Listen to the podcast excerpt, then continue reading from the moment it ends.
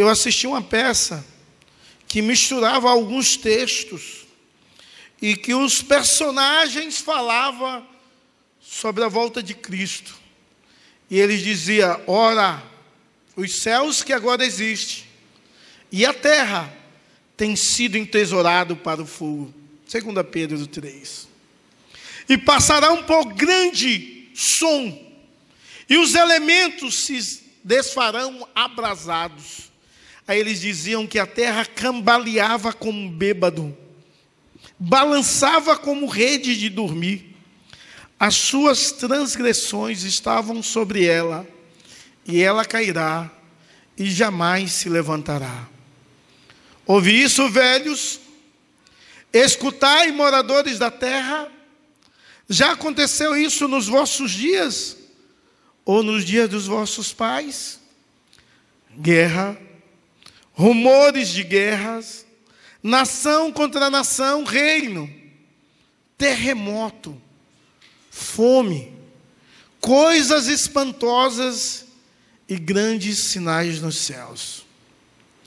E realmente, quando nós falamos sobre a vinda de Cristo, nós falamos do que antecede a sua vinda, do que vai ocorrer no universo, no mundo, os cataclismas que o mundo irá sofrer. Tem pessoas que, quando leem o sermão profético de Jesus Cristo, fica assustado tem crentes que não conseguem nem ler Apocalipse porque tem medo de não dormir de noite. Tamanha é a ira de Deus a ser derramada sobre o povo. Tamanha é a ira de Deus que vem com ímpeto sobre toda a terra. No contexto anterior do texto que nós lemos, é necessário você entender de forma bem clara que no capítulo 2, o apóstolo Pedro, ele vai falar sobre o caráter dos falsos mestres, depois ele vai falar sobre o ensinamento desses falsos mestres e, e a ganância e como ele desvia o povo de forma sutil. Já no capítulo 3, ele vai falar sobre a volta de Cristo, e na primeira parte, nessa parte que nós lemos, ele não só fala da volta de Cristo, mas ele fala desses homens falsos mestres, que ele aqui apresenta como zombadores, homens que não acreditam na volta de Cristo, homens que questionam a volta de Cristo, homens que não acreditam no que a palavra de Deus ensina a respeito da vinda de Cristo. Então, o apóstolo Pedro vai ademoestar os seus leitores dessa, dessa carta a três aspectos importantes. A primeira, ele vai falar sobre a palavra de Deus é verdadeira, ou seja, a palavra de Deus, ela expressa a verdade plena e depois ele vai desenrolar dizendo que a obra de Deus é coerente. E o que Deus promete, ele cumpre. E em terceiro lugar, ele fala que a vontade de Deus é misericordiosa e por isso, por causa da misericórdia de Deus, é que o fim não veio de forma eminente. É porque Deus está dando tempo aos seus escolhidos a se arrependerem e se voltarem a Ele em amor, em adoração. É claro que no capítulo, no verso primeiro, ele começa a dizer o propósito do qual ele escreveu essa segunda carta. E ele diz que escreveu essa segunda carta para lembrar ao povo, para que o povo tenha uma mente pura e sincera, esclarecida a respeito da vinda de Cristo, para que não haja confusão, para que a igreja tenha isso bem arraigado e alicerçado em sua mente e em seu coração, se fundindo em uma só coisa. Então, a partir daí, ele vai citar que a palavra de Deus é verdadeira, em detrimento dos seus zombadores. Do verso 2 ao 4, ele vai defender a palavra de Deus de uma forma extraordinária. E aí no 2 ele diz: para que se lembre das palavras que anteriormente foram ditas pelos santos, os profetas, e também lembre do mandamento do Senhor e Salvador Jesus Cristo, que os apóstolos de vocês ensinavam. Ou seja, ele está falando sobre a verdade da palavra de Deus que os santos, os profetas, os, Jesus Cristo, os apóstolos ensinavam, e agora a igreja de Cristo precisa ensinar de forma clara, perfeita, abençoadora a palavra de Deus, constantemente. Olha, passou, e eu tentei. Então, nós, como igreja, precisamos continuar ensinando a palavra de Deus aos novos, ensinando aqueles que esquecem a verdade de Deus, ensinando dioturnamente que a palavra de Deus é verdade de Deus, verdade que liberta.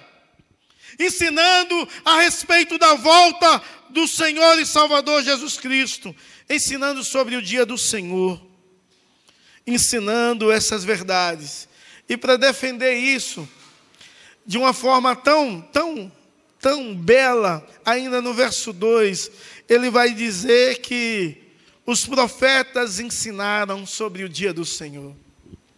Ele vai dizer que, olha, vocês negam o dia do Senhor, vocês negam que Jesus virá, ou que virá o grande dia do Senhor, mas os profetas, eles ensinaram a respeito desse dia.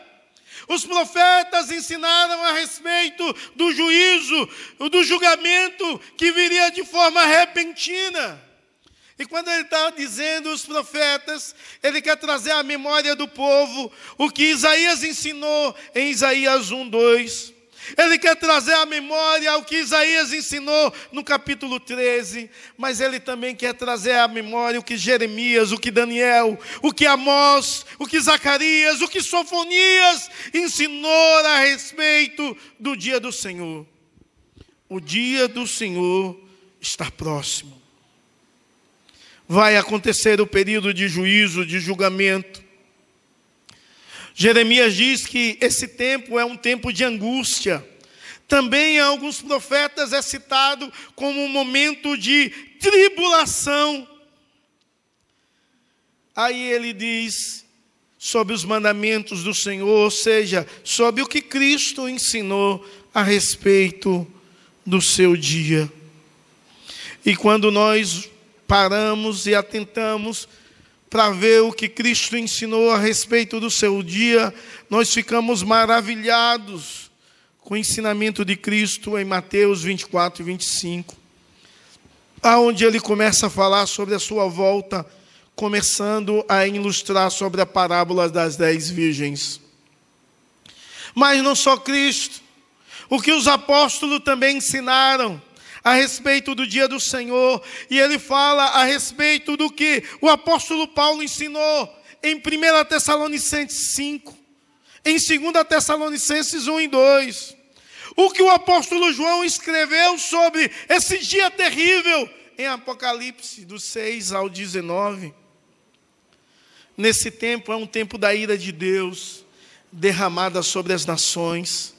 Satanás será libertado e toda a ira da maldade do diabo irá vir sobre o mundo por permissão de Deus. É um dia de calamidade, é um dia de angústia, é um dia de dor. É um dia de dor em ver o quanto o povo sofre.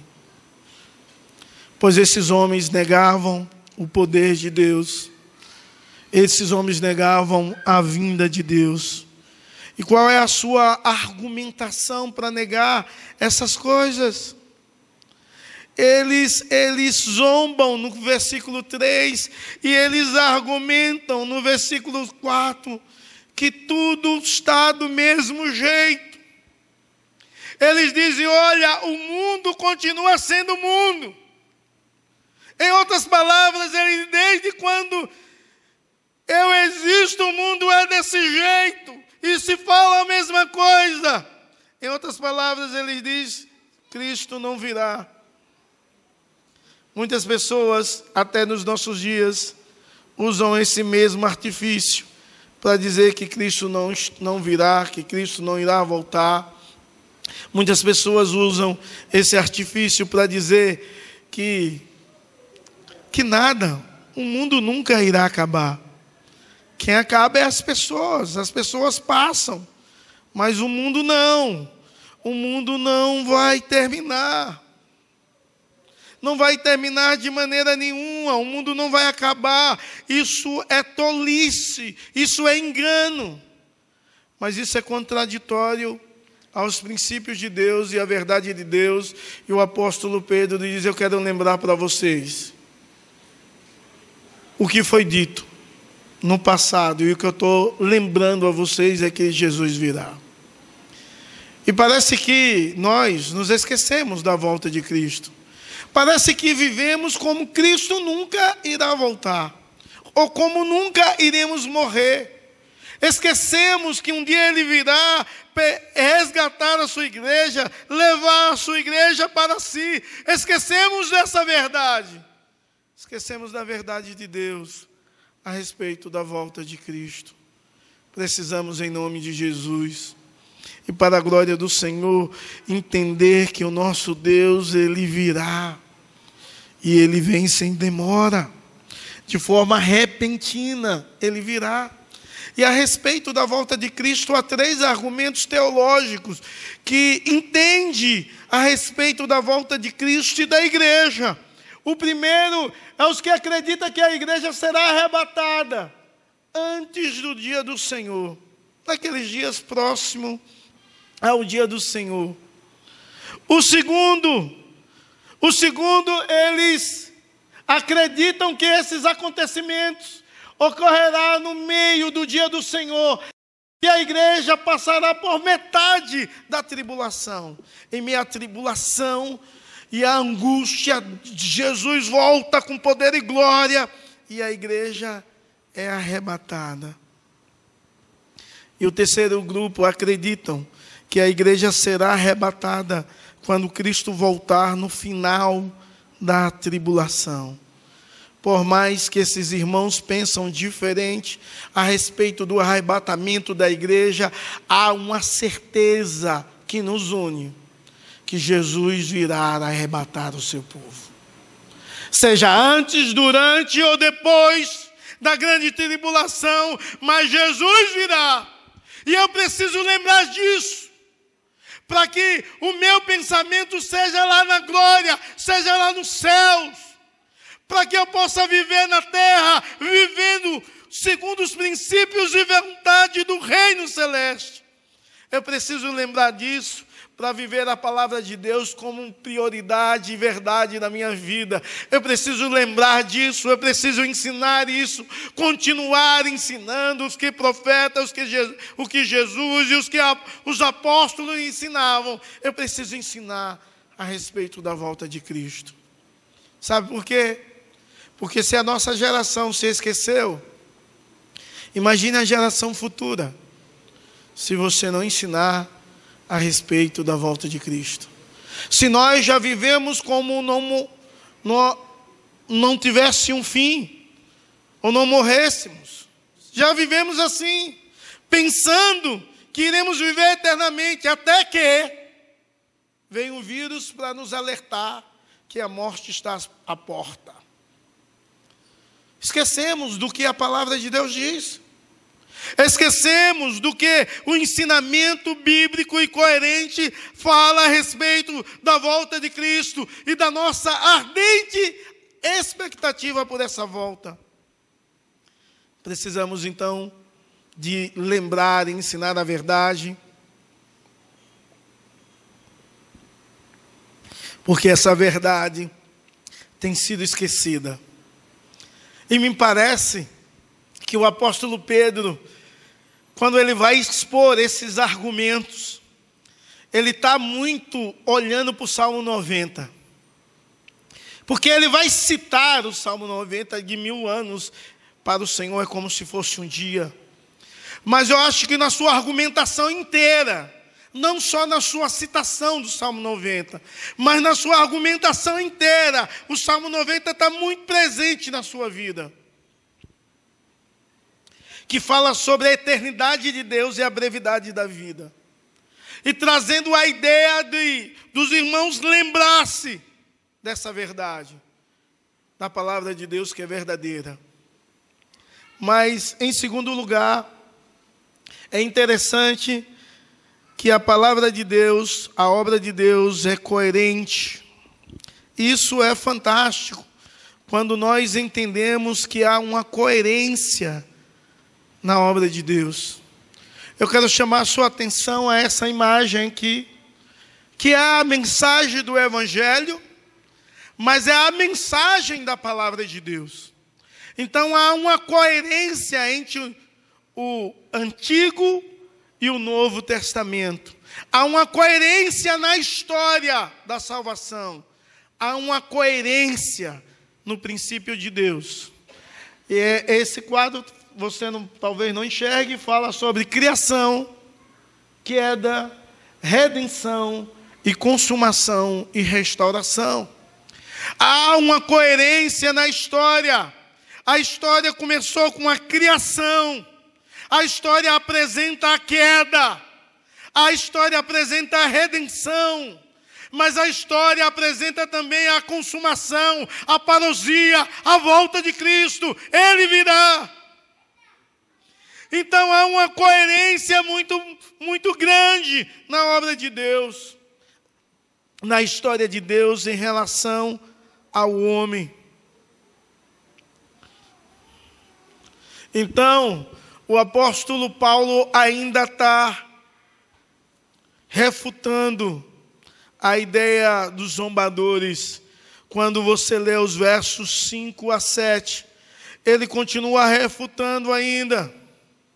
Ele diz: Acontece que de propósito esquecem que os céus existem desde muito tempo. E que a terra surgiu da água, e através da água pela palavra de Deus. E aí ele começa a falar que já houve uma destruição de uma geração. O que o apóstolo Pedro está fazendo é lembrando do que Deus tinha feito no passado, na sua criação e no período de Noé. O que ele está fazendo é lembrar ao povo da obra criadora de Deus, no verso 5. Mas também o que ele está fazendo no verso 6 é dizer: Deus já exerceu o juízo no tempo de Noé. E isso ele fala no, 20, no verso 6. Quando você volta para o verso 5, você vê que eles esquecem então da palavra de Deus, dos princípios de Deus e da verdade de Deus.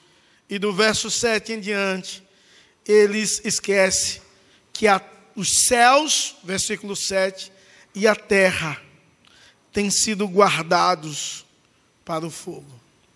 Ou seja, Deus tem guardado os céus, segundo o verso 7, e a terra para o seu juízo, para o fogo. Quando nós paramos e nos deparamos com esse argumento, o apóstolo Pedro está dizendo: eles acham que não vai ter, mas vai ter. A vinda de Cristo, o juízo de Cristo virá. Porque já aconteceu isso no passado, já aconteceu isso na vida de Noé, naquela geração, e, e hoje a terra e os céus, ó, os céus e a terra está sendo guardados para o juízo, para o fogo. Quantas vezes nós falamos que a terra vai ser purificada pelo fogo? Mas o apóstolo Pedro não vai falar só da terra, ele fala que os céus e a terra está sendo guardada para o fogo. É claro que quando falamos sobre a iminência da volta de Cristo, sabemos que naqueles últimos dias as estrelas cairão dos céus. É claro que quando olhamos para a sociedade, para a natureza e para o mundo, é claro que mesmo a igreja esquecendo de pregar sobre a volta de Cristo, a humanidade fala que o mundo vai chegar a um fim. Vai entrar em um sistema onde não vai conseguir mais sobreviver. O papel dos evangelistas, dos pregadores e pastores, estão sendo substituído pelos ecologistas, sociólogos, cientistas, dizendo que o mundo está caminhando para o fim. Porque a igreja não prega mais isso. Porque a igreja se esquece disso, então Deus levanta pregadores que possa, possa anunciar a sua volta. Deus levanta profetas que nem têm um conhecimento bíblico, cristão e teológico de que é profecia para falar a respeito do fim dos tempos para falar que o mundo está entrando em uma escassez total e qualquer momento isso chega ao fim. Mas a palavra de Deus já falava há muito tempo e a igreja esqueceu. E naquele período, já naquele período, a igreja parecia que estava esquecendo. E o apóstolo Pedro diz: Eu quero trazer à mente para que você possa trazer, ter uma mente pura e sincera, para que você possa experimentar de fato e entender corretamente o que o nosso Deus, ele é fiel àquilo que ele cumpre. E em terceiro e último lugar, o último argumento se encontra nos versos 8 a 10. E o verso 8 diz assim: Não há uma coisa, amados, que vocês não devem esquecer que para o Senhor um dia é como mil anos, e mil anos é como um dia.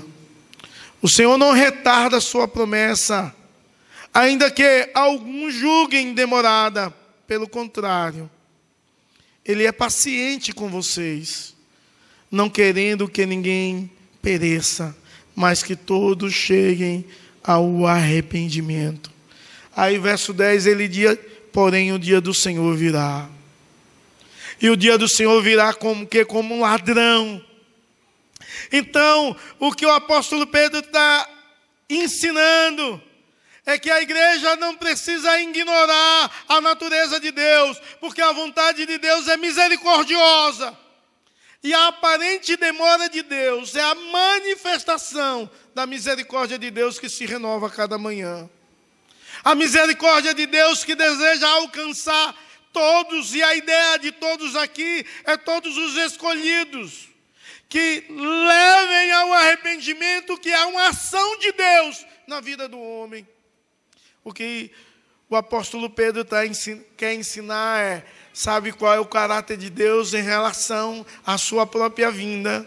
É um caráter de misericórdia. E Deus sempre foi assim, porque faz parte de quem Ele é. Misericordioso. O nosso Deus é desse jeito. É importante, então, que a igreja possa entender, não ignorar o caráter de Deus, a natureza de Deus, porque Deus é um Deus misericordioso, Deus é um Deus longânimo. O nosso Deus é assim, tardio em irar-se e grande em misericórdia. Você lembra da história? Quanto tempo Noé pregou sendo pregoeiro de justiça? 40 anos. Pregando em uma geração corrompida. Você lembra a oração antes de destruir Sodoma e Gomorra, a oração insistente de Abraão, você lembra disso? E Deus disse: se tiver, Eu irei para o Pai, e ele vai insistindo, insistindo, insistindo. Há uma demonstração de um Deus, um Deus onde o seu caráter é a misericórdia, ele é longânimo. E quando nós entendemos isso, entendemos, se Cristo não voltou ainda, é para dar tempo para os seus escolhidos se arrependerem, se voltarem para Ele em arrependimento e fé, rendendo a Ele toda a glória devida, toda adoração. Ele não voltou, porque Ele é misericordioso, Ele é longânimo ele deseja que nenhum do seu povo venha se perder. E Ele que coloca arrependimento no nosso coração, está dando o tempo certo para tudo isso acontecer. Deus podia fazer o mundo inteiro em um segundo, haja tudo. Ele fez em um período de seis dias ele poderia fazer tudo em um segundo. E é interessante que o que o apóstolo Pedro quer levantar e trazer ideia ao povo é que esse Deus é bondoso e é misericordioso e que esse Deus também é um Deus atemporal. Ou seja, é um Deus, segundo o verso 8, que não é limitado ao tempo como eu e você somos limitados ao tempo. É um Deus atemporal que não é limitado ao nosso tempo cronológico. Ele é um Deus acima do tempo. Presente, passado e futuro, para Ele é a mesma coisa. Porque Ele está em todos os lugares, em todo o tempo. Ele é Deus, é Senhor absoluto. Mas é necessário que essa igreja possa entender que o seu julgamento virá de repente. E quando ele chega no verso 10, ele diz assim: Porém, o dia do Senhor virá como um ladrão. Usa o mesmo argumento que outros usaram, que Jesus Cristo usou, que o dia do Senhor virá de repente, como um ladrão. E naquele dia vai ver grande estrondo, e os elementos se desfarão pelo fogo. Também a terra e as obras que nela existem desaparecerão. Aí aqui há uma ideia que o mundo prega. O mundo com tanta violência e maldade, os homens consumindo a natureza. Os ecologistas vão falar sobre isso vão acabar com todos os recursos naturais e os homens vão destruir o mundo. Podia ter esse pensamento também lá no passado. Que os homens iriam destruir o mundo. Mas quando nós nos deparamos com essa verdade de Pedro, sabe que Pedro vai dizer: não é os homens que vão destruir, é Deus que vai agir. É Deus o agente do julgamento. E o seu juízo virá de forma repentina, mas quem é o agente é Deus. Aí a ciência olha para para essa ideia e diz assim: o mundo vai ser destruído com a bomba atômica. E o cientista cristão, aparentemente, ele vai dizer que a ideia desse grande estrondo e dos elementos sendo destruído pelo fogo, talvez seja o som da bomba atômica, que quando foi estourada pela primeira vez, muitos ouviram seu ruído. Mas quando nós nos deparamos com a fidelidade da palavra de Deus, e entendemos a verdade de Deus, entendemos que há um poder de Deus em tudo que Ele criou e formou. Não é possível o homem exercer esse juízo. Porque esse juízo vem de Deus. De um Deus que é que tem vontade de expressar sempre a sua misericórdia, que precisamos entender que a sua natureza é uma natureza que expressa a sua bondade, o seu caráter é bondoso, é longânimo, mas que esse Deus é um Deus que um dia dará um basta a tudo isso. Ele virá. A igreja que compreende essa verdade, ela cumpre um mandato cultural, não para que o mundo venha se destruir, mas para cumprir a verdade de Deus. A igreja que entende essa verdade, a igreja que entende esse princípio, ela ensina às próximas gerações, aos novos na fé, as pessoas que na igreja se esquecem da verdade e da volta de Cristo, que Ele virá e Ele exercerá o seu juízo sobre a terra, queimando toda a terra.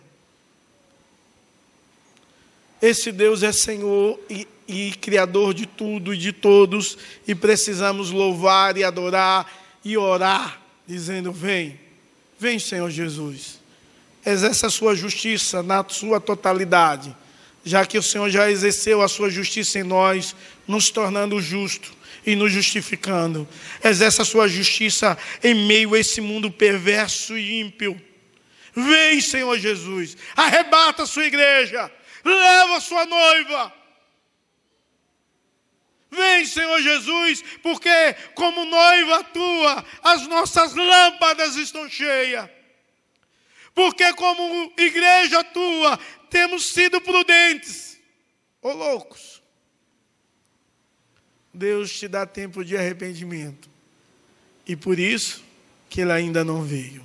Arrependa-se e volte a primeiras práticas, diz o Senhor. Baixe sua cabeça. Vamos orar ao nosso Deus, pedindo a direção de Deus sobre as nossas vidas, pedindo que Deus venha nos perdoar, nos ajudar a viver e viver segundo a Sua santa palavra, que é verdadeira. Possamos entender que a obra de Deus é coerente, possamos compreender que a vontade de Deus é misericordiosa e que hoje eu estou experimentando da misericórdia dele, e você também, mas você precisa viver segundo os preceitos e a direção desse Deus.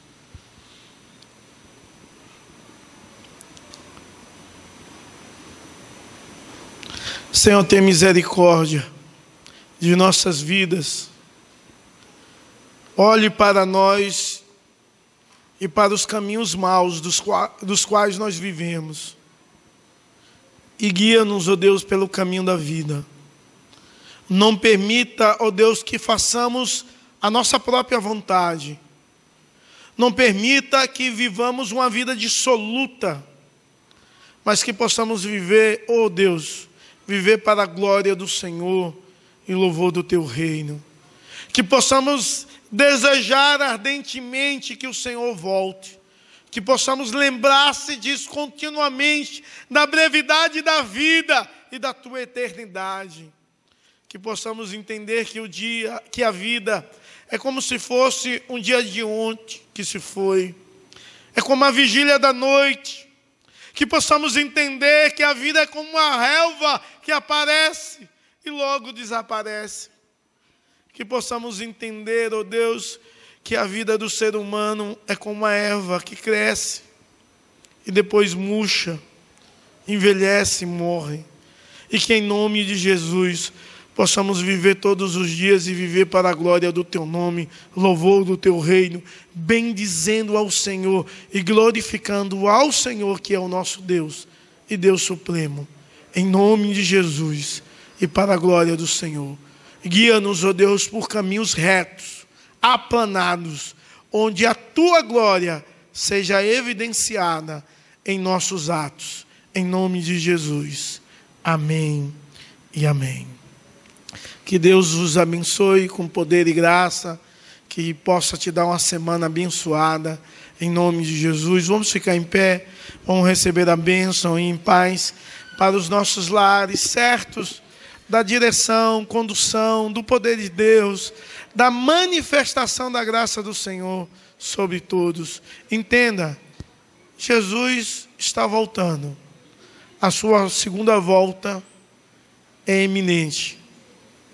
E ele pode voltar hoje para todo mundo ou amanhã, ou ele pode voltar agora para você. Segundo o livro de Hebreus diz, depois da morte, segue-se o juízo. Então ele pode voltar hoje para você. Põe em ordem a sua casa. Deus, em nome de Jesus, nós te louvamos pela tua palavra e te agradecemos porque tu és o nosso Deus. E esse dia foi um modo oportuno, ó oh Deus, que o Senhor quis que cada um de nós ouvíssemos essa pregação. Que a tua boa mão, direção venha nos conduzir sempre, em nome de Jesus. Que a graça do Senhor e Salvador Jesus Cristo, o amor de Deus, o nosso eterno Pai, a comunhão e a consolação do Divino Espírito Santo seja sobre você e sobre todo o povo de Deus espalhado sobre toda a face da terra, hoje e para todos sempre. Amém e amém. Idem paz, em nome de Jesus. Quinta-feira nós temos estudo bíblico, a sua presença é indispensável.